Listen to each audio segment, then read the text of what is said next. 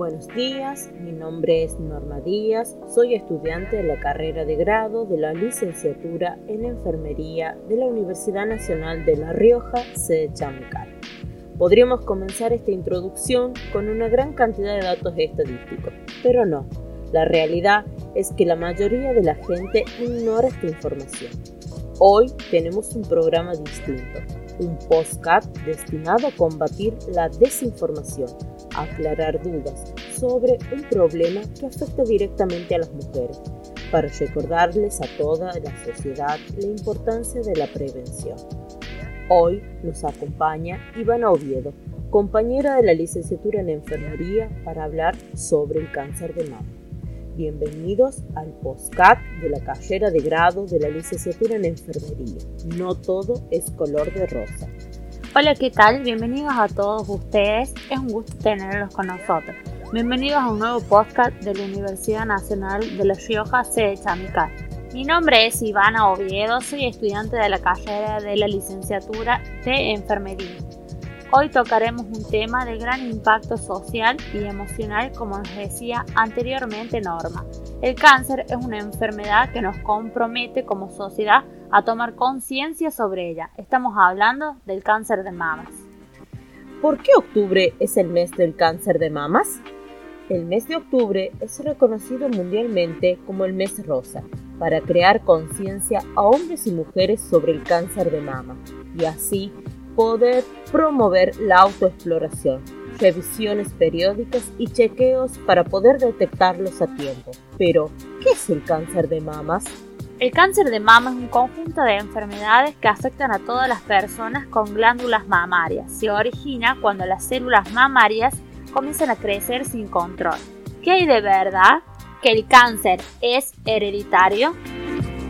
Hay muchas cosas que pueden incidir en la frecuencia en la que aparece el cáncer de mama, y una de ellas es la herencia. Siempre se habla de la herencia en la línea femenina, de la línea materna en general del cáncer de mama, y hace que todas nuestras ascendentes femeninas sean las que carguen la mayor importancia para que el cáncer de mama. Entonces, por ahí no es tan relevante si viene de la parte paterna, o sea, si es una tía por parte paterna, por ejemplo, sino más bien tiene que ver con el linaje materno, que es el que más se hereda. También hay formas no hereditarias de cáncer de mama, pero las hereditarias son las formas que corresponden a las presentaciones más jóvenes de cáncer, como antes de los 45 años en general que pueden llegar a tener un desarrollo un poco más rápido. También hay formas no hereditarias que son las que se dan por encima de los 55 o 60 años, que es donde se empieza a hacer la mamografía en general anual para todas las personas mayores de edad, porque esta forma no hereditaria es la más fuerte en general en la población, por eso se hace siempre esta búsqueda temprana de las formas de cáncer de mama desde esta edad en adelante, porque si bien existen casos hereditarios, no son los más frecuentes. Bien, perfecto. Ahora haciendo referencia a los estudios que son útiles como para detectarlo, por debajo de los 55 años no es necesario en ningún estudio de rutina. Muchas personas piden ecografía mamarias de rutina antes de esa edad pero lo cierto es que antes de los 55 o 60 años las mamas tienen una estructura muy fibrosa, que son como muy carnosa, por decirlo de alguna manera, y entonces muchas veces tienen una estructura que se van a ver como quistes o como nódulos en la ecografía y que solo van a despistar y asustarnos de más. Entonces, en realidad, la ecografía no es muy sensible como método para indicar para alguien que no siente nada. Si es una persona que, por ejemplo, en el autoexamen o en el examen ginecológico del profesional que lo esté revisando, encuentra un nódulo. Ahí sí está indicado antes el de los 55 para ver qué está pasando con ese nódulo con una ecografía, pero no de rutina como uno se hace, por ejemplo, análisis de sangre.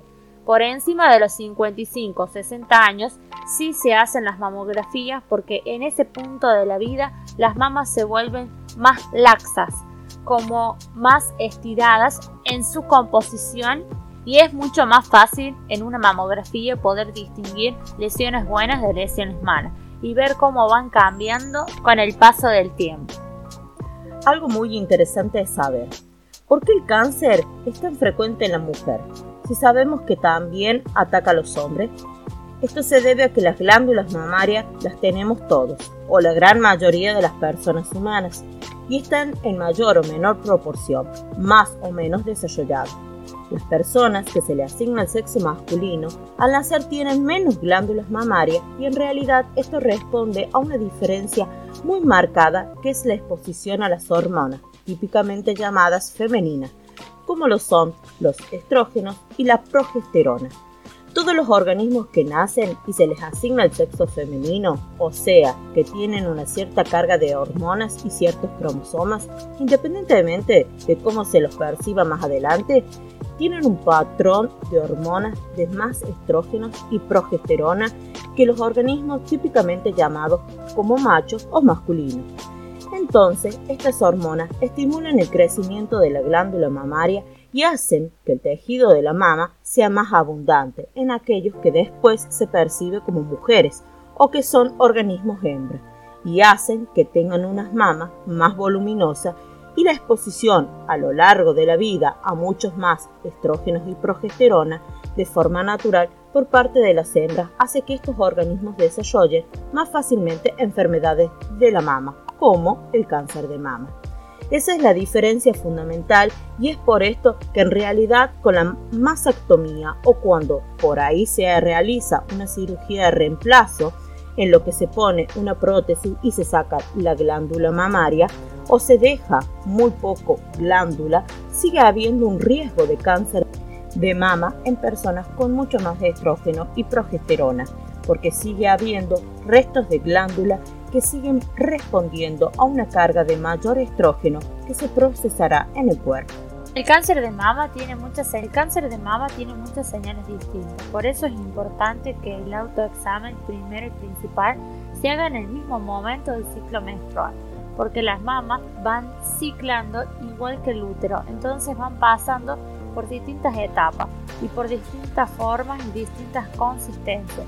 Entonces es muy importante que si nos vamos a hacer el autoexamen sea siempre en el mismo punto del ciclo, porque si lo hacemos en momentos distintos vamos a notar nódulos que después desaparecen y ya aparecen al mes siguiente, durezas, molestias y cosas por el estilo.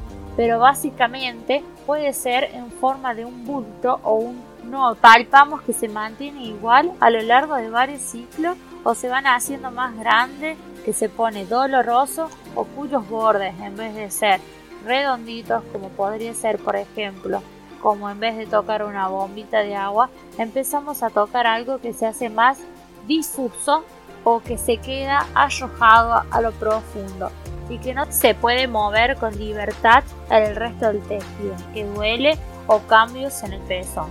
Son las otras características de ciertos cánceres de mama.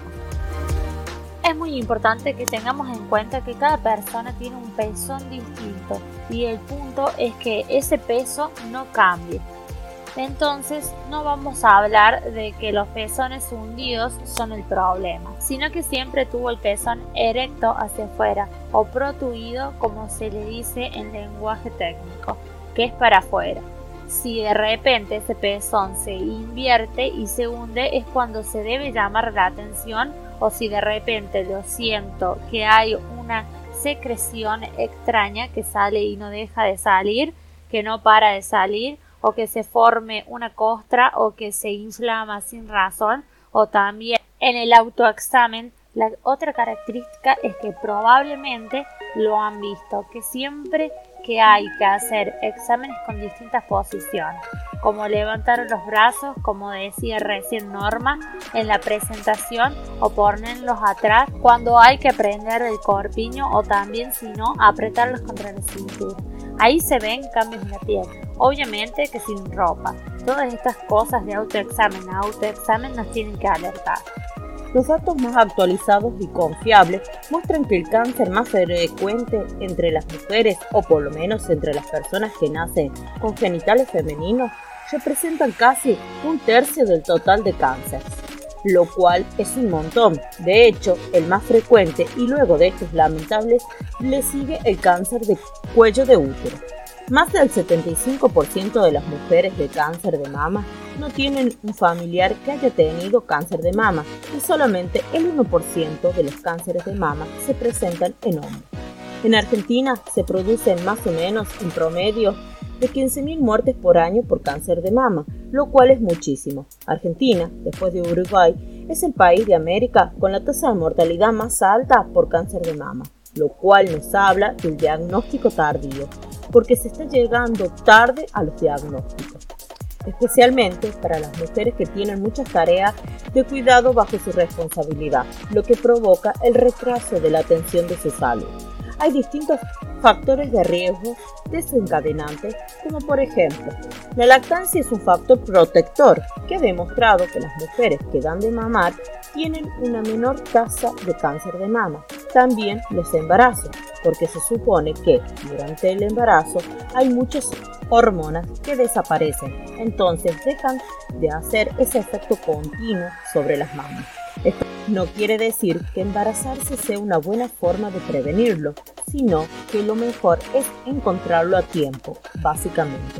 Pero también hay otros factores que no son comunes. Otra cosa, como por ejemplo fumar, consumir alcohol de forma cuantiosa y durante un tiempo prolongado. Todos estos pueden contribuir al riesgo de padecer cáncer de mama y en realidad el riesgo es una cuestión individual de padecer cáncer de mama. Hay bibliografías que dicen que una de cada 10 mujeres pueden llegar a padecer cáncer de mama a lo largo de su vida. Esta tasa aumenta con la edad. No es tan frecuente que lo tenga alguien de, por ejemplo, menos de 20 años y es más frecuente que lo tenga alguien de más de 60 años. La pregunta del millón que muchos se realizan. Si el cáncer de mama es curable. El cáncer de mama es tratable. Hay muchos tratamientos y es más efectivo mientras antes se detecte. Por eso, la importancia del autoexamen y del examen ginecológico de forma regular, al menos una vez al año, para poder detectar estos cambios tempranos y poder detectar enfermedades a tiempo, que tienen mucha más oportunidad de curación. Hay formas de cáncer de mama que son potencialmente curables y otras que son más agresivas y que por ende son poco más difíciles de erradicar en general. Por eso se dice que es tratable. Las recomendaciones para las chicas jóvenes para que se cuiden es que aprendan a hacerse el autoexamen bien, que básicamente verse, tocarse mes a ponerse un recordatorio y hacerlo en el mismo momento y tratar de asistir a los controles ginecológicos o mínimo con tu médico de cabecera para que pueda revisar que esté todo bien a partir de lo que le corresponde hacerse la mamografía. Esperemos haber sido claras en toda esta información. Esperamos haber evacuado las posibles dudas que pudieran surgir de este tema. Un gusto poder brindar este tipo de información a todos ustedes. Nos acompañó en este podcast Norma Díaz. Gracias Norma por tu compañía.